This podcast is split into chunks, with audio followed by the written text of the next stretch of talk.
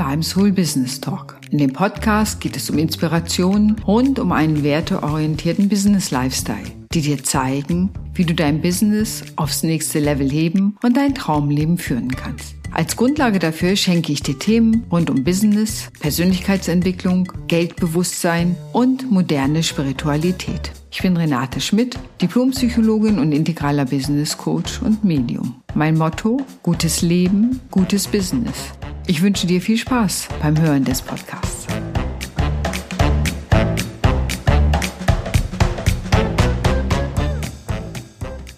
Moin und herzlich willkommen zu einer weiteren Folge zu den Geldarchetypen. Die heiligen Geldarchetypen sind super, super spannend, denn das sind Archetypen sind universelle Bilder, die bestimmte Verhaltensmuster, bestimmte Charaktereigenschaften bildhaft wiedergeben. Du kennst es ganz sicher, die Heldin oder der Clown oder der Joker, ähm, der Magier, die Rebellen. Das sind immer bestimmte Figuren, an die Rollen gebunden sind, die praktisch auch in allen Filmen ja, auftauchen. Und sie sind universelle Bilder. Man sagt, die sind ziemlich alt. Alle Menschen, egal welcher Kultur, verstehen den Hintergrund. Bei manchen kommen noch mal so Dämonen und solche Dinge mit rein, aber verstehen den Hintergrund dieses archetypisch, dieser ursprünglichen Gestalt von etwas. Und beim Thema Geld können wir uns eben auch mit dem Thema Archetypen auseinandersetze. Es gibt acht Geldarchetypen und die stelle ich dir nach und nach in den Podcasts vor. Und heute soll es um die Romantikerin gehen. Ach, die Romantikerin, die ist so wunderbar. Sie hat eine ganz tolle Haltung, denn sie sagt, das Universum meint es gut mit mir und wird irgendwie immer schon für mich sorgen. Und du ahnst schon, wo Segen und Fluch in dieser Aussage ist, denn die Romantikerin ist eine, die sehr aus der Fülle herauslebt, die Fülle liebt, die sich immer was gönnt, die Geld ausgibt aus der Motivation aus, ich habe es mir wirklich verdient. Und sie ist eine Inspiration für alle, wenn es um Selbstliebe und Selbstsorge geht und darin auch, sich das Leben schön zu machen.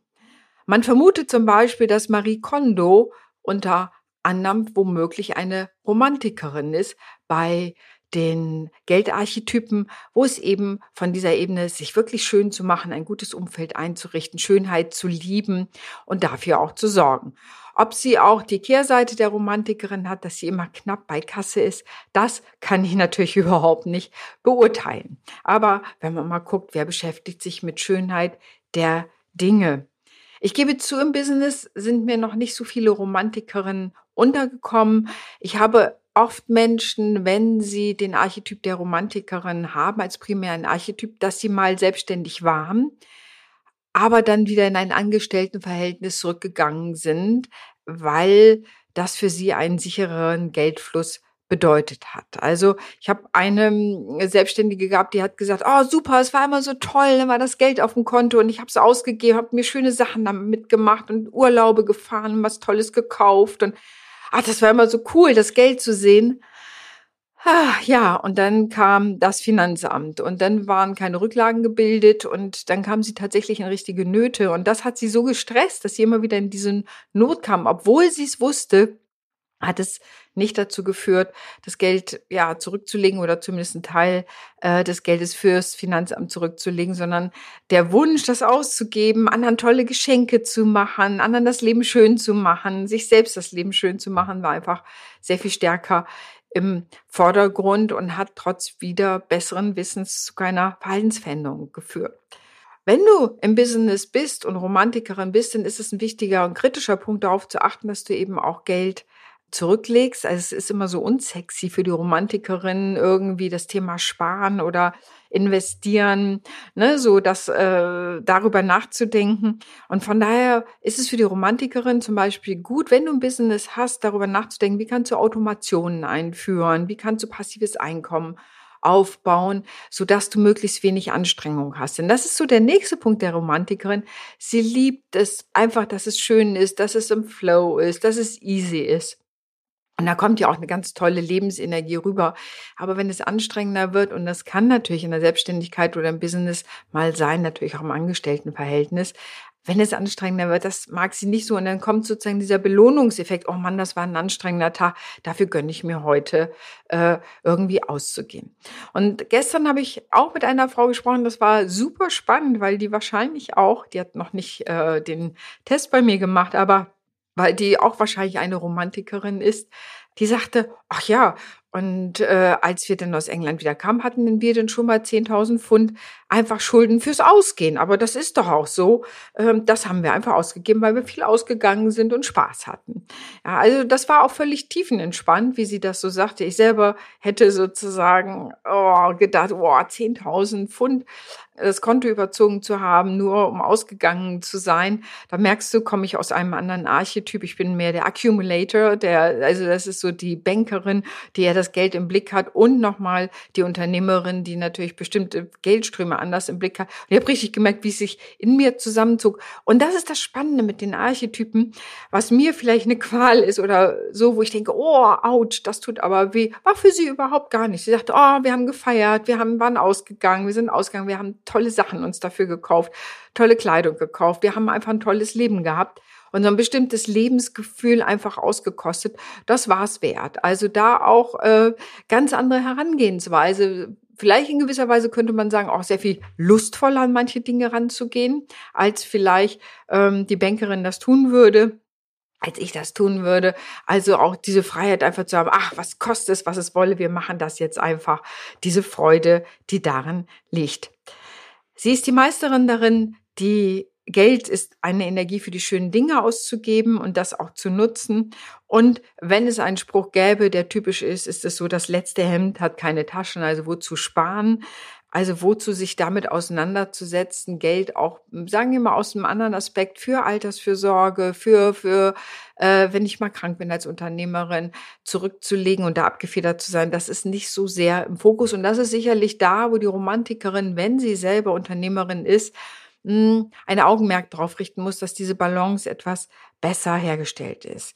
Hm, das ist immer so ein bisschen schwieriger dann, weil da die Lust raus ist. Das ist natürlich nicht so beschwingt das Thema für viele und ähm, das ist die Herausforderung der Romantikerin, sich damit auseinanderzusetzen. Und wenn ihr schnell langweilig wird, dann kompensiert sie es eben auch damit, dass sie sich irgendwie da was Schönes kauft.